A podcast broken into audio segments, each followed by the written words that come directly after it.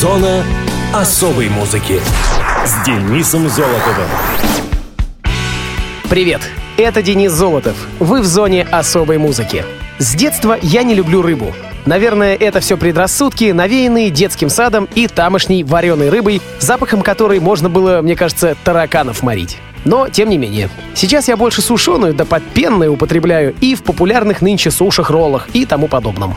А вот так есть не могу заставить себя до сих пор. Но при чем тут я и мои вкусы? Главное, что сегодня любопытно, что во многих южных странах празднуют День рыбака. В Мозамбике, в Конго, в Сомали, не путать с пиратами, и в Мадагаскаре, не путать с мультфильмом. У нас же в стране День рыбака настанет чуть позже, 9 июля в этом году и каждое второе воскресенье июля вот уже на протяжении 52 лет.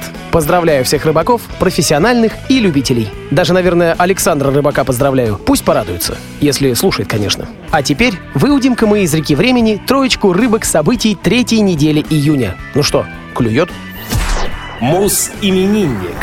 19 июня 1950 года родилась Энн Уилсон, американская певица, которая достигла известности в составе сиэтлской ванкуверской рок-группы Heart, возглавляемой ей вместе со своей младшей сестрой Нэнси. Энн Уилсон родилась в Сан-Диего, Калифорния. Ее отец был полковником на флоте США, поэтому в детстве она часто переезжала, пока отец не подал в отставку, и поселился с семьей в пригороде Сиэтла Бельвью. В детстве Энн страдала от заикания и излишнего веса, поэтому была очень застенчива и нашла отдушину в музыке. В начале 70-х она присоединилась к местной рок-группе White Heart — «Белое сердце», которая вскоре сменила свое название на Hocus Pocus, а затем в 74 году музыканты окончательно остановились на Heart. В 74-м младшая сестра Энн Нэнси присоединилась к группе, и Heart переехали в Канаду. В 75 году в Ванкувере они записали свой первый альбом Dreamboat Annie. В США он появился на прилавках в 1976 -м. В 70-х певица, страдавшая излишним весом, твердо решила похудеть и добилась результата. Однако в Heart Энн снова значительно прибавила в весе. Опасаясь, что это может испортить имидж группы, рекорд-компания и участники коллектива начали принуждать ее сбросить вес. В январе 2002 года она подверглась хирургической операции, известной как бандажирование желудка, после пожизненной борьбы с ее весом. В середине 90-х Энн и Нэнси основали в Сиэтле звукозаписывающую студию Bad Animals Studio, названную в честь альбома Heart 87 года. В 2006 году Энн приступила к записи своего первого сольного диска Hope and Glory, спродюсированного Беном Минком. Альбом был выпущен 11 сентября 2007 года на лейбле Rounder Records и состоял из кавер-версий песен различных исполнителей. На протяжении 70-х Энн Уилсон встречалась с Майклом Фишером, менеджером группы, в то время как ее младшая сестра Нэнси встречалась с лидер-гитаристом Роджером Фишером, младшим братом Майкла. В 79 году обе пары распались. Энн заявила, что Майкл начал встречаться с другой женщиной. Песня «Magic Man» была написана о Майкле и содержала автобиографическую лирику о начале их романа. В 91 году Энн усыновила дочь Мари, а в 98 году сына Дастина. С 25 апреля 2015 года Энн замужем за Дином Уэттером. Они недолго встречались в 80-х годах и снова сошлись года спустя. Что ж, поздравляем с днем рождения Энн Уилсон и запускаем одну из самых известных песен группы Heart — «Barracuda». So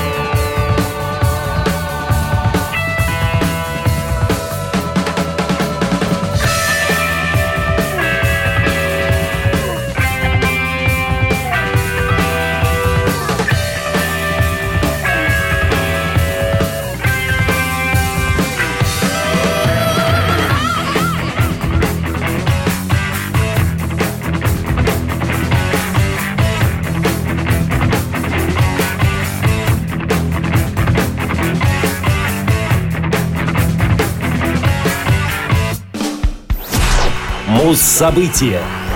20 июня 2006 года телевидение BBC объявило о закрытии одной из самых известных музыкальных программ за всю историю британского телевещания — еженедельного шоу Top of the Pops, выходившего в эфир 42 года. Top of the Pops TOTP, вершина популярности, транслировалась во многих странах мира. Это была своего рода телеверсия национального хит-парада. Передача впервые вышла в эфир в день нового 1964 года и транслировалась из Studio A на Диккенсон Роуд в Лонгсайте, Манчестер, которую BBC выкупила у компании Mancunian Films в 1954 В первом выпуске TOTP, который вел Джимми Севилл, выступали The Rolling Stones, Dusty Springfield, Dave Clark Five, The Hollies, The Swinging Blue Jeans и The Beatles.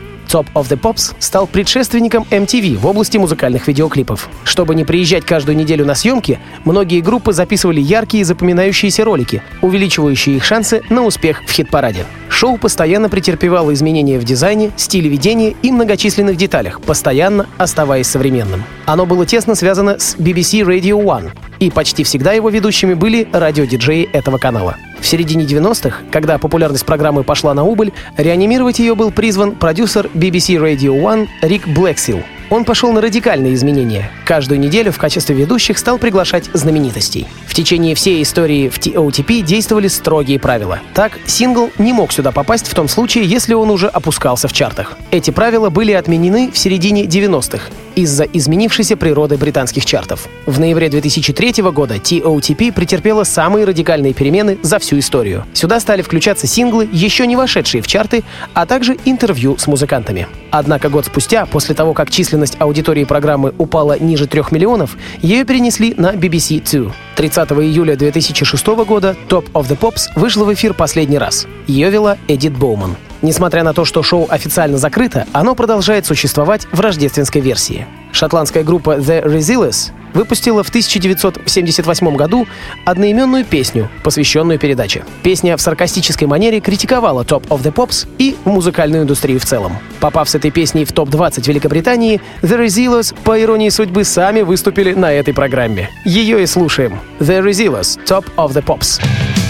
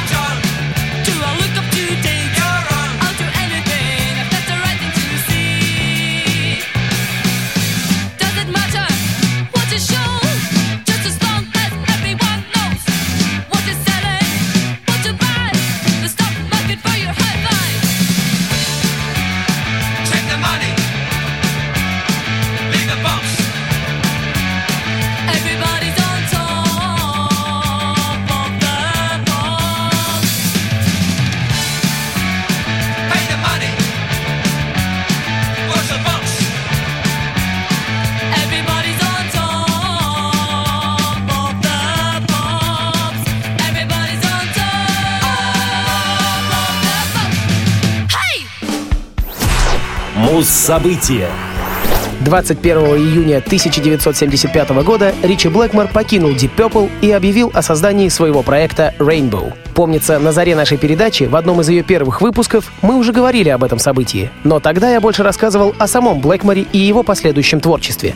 Сегодня же давайте поговорим непосредственно про группу Rainbow. Группа Rainbow образовалась в 1975 году, когда гитарист Deep Purple Ричи Блэкмор объединил творческие усилия с квартетом музыкантов из американской группы Elf, основанной Ронни Дио. Музыканты Elf и Deep Purple были знакомы с 1972 года, когда Роджер Гловер и Иэн Пейс, побывав на концерте этой группы в одном из клубов Нью-Йорка, пришли в восторг от услышанного. Гловер и Пейс стали продюсерами дебютного альбома Elf, а также предложили группе сыграть на разогреве у Deep Purple во время их американского тура. В 1973 году Elf по совету коллег перебрались в Великобританию, где в то время функционировали лучшие студии и крупнейшие лейблы, специализирующиеся на хард-роке. Группа записала еще два альбома, вновь с Роджером Гловером в качестве продюсера. В 1974 году Ричи Блэкмор постепенно разочаровался в Deep Purple. Причиной тому была сложившаяся обстановка в группе. Наметившийся в ее творчестве крен к фанку и соулу обусловил нараставший разлад между Блэкмором с одной стороны и Ковердейлом и Хьюзом с другой. Блэкмор хотел включить в новый альбом Stormbringer песню Стива Хэммонда «Black Sheep of the Family». Но коллеги, прежде всего Джон Лорд и Иэн Пейс, воспротивились этому, поскольку не хотели играть чужой материал. Тогда Блэкмор решил записать эту песню со сторонними музыкантами и выпустить ее в качестве сингла. Для записи сингла Блэкмор пригласил Ронни Дио, Микки Лисоула, Крейга Грабера и Гэри Дрискала, музыкантов группы Elf, а также виолончелиста Electric Light Orchestra Хью Макдауэлла. На вторую сторону пластинки Блэкмор планировал поместить собственную композицию. Текст для нее он, связавшись с Дио по телефону, попросил того написать уже на следующий день. Дио справился с заданием, и композиция получила название 16th Century Greensleeves. Запись началась 12 декабря 1974 года в свободный от концертов день в студии Tampa Bay во Флориде. Сингл так и не увидел свет, но Блэкмору понравилось работать с этими музыкантами. Более всего, Блэкмор был доволен голосом Дио. После этого он предложил Дио место вокалиста в своей будущей группе. Ронни согласился, но вместе с тем ему не хотелось расставаться со своей группой. Тогда он убедил Ричи взять в группу Соула, Грабера и Дрискала которые участвовали в записи сингла. Примечательно, что Роджер Гловер тоже предлагал Дио петь в своем проекте. Ронни сперва дал согласие, но, получив приглашение от Блэкмора, изменил решение. Послушаем классику хард-рока. Вы не против? Rainbow. Песня так и будет называться Catch the Rainbow.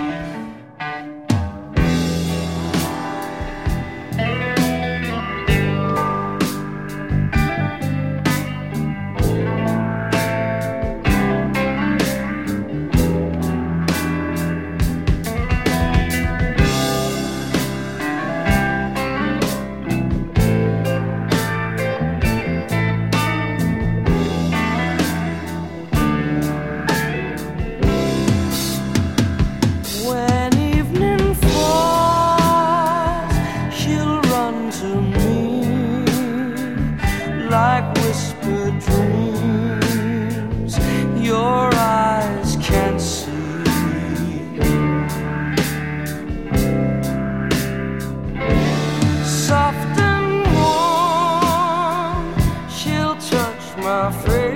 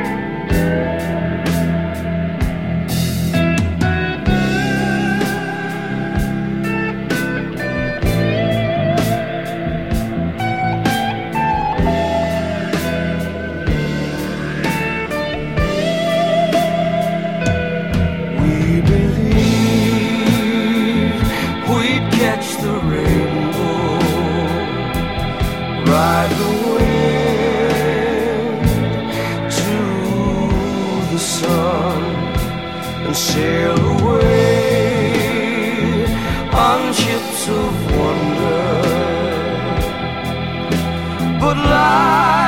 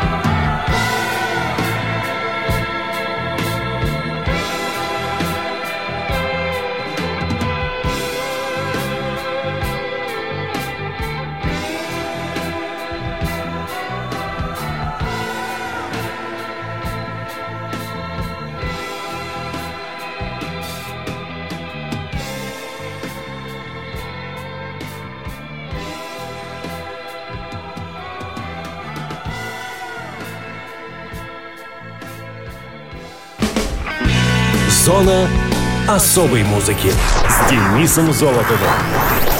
На этом все. С вами был Денис Золотов. Слушайте хорошую музыку на Радио ВОЗ и крупной вам рыбы.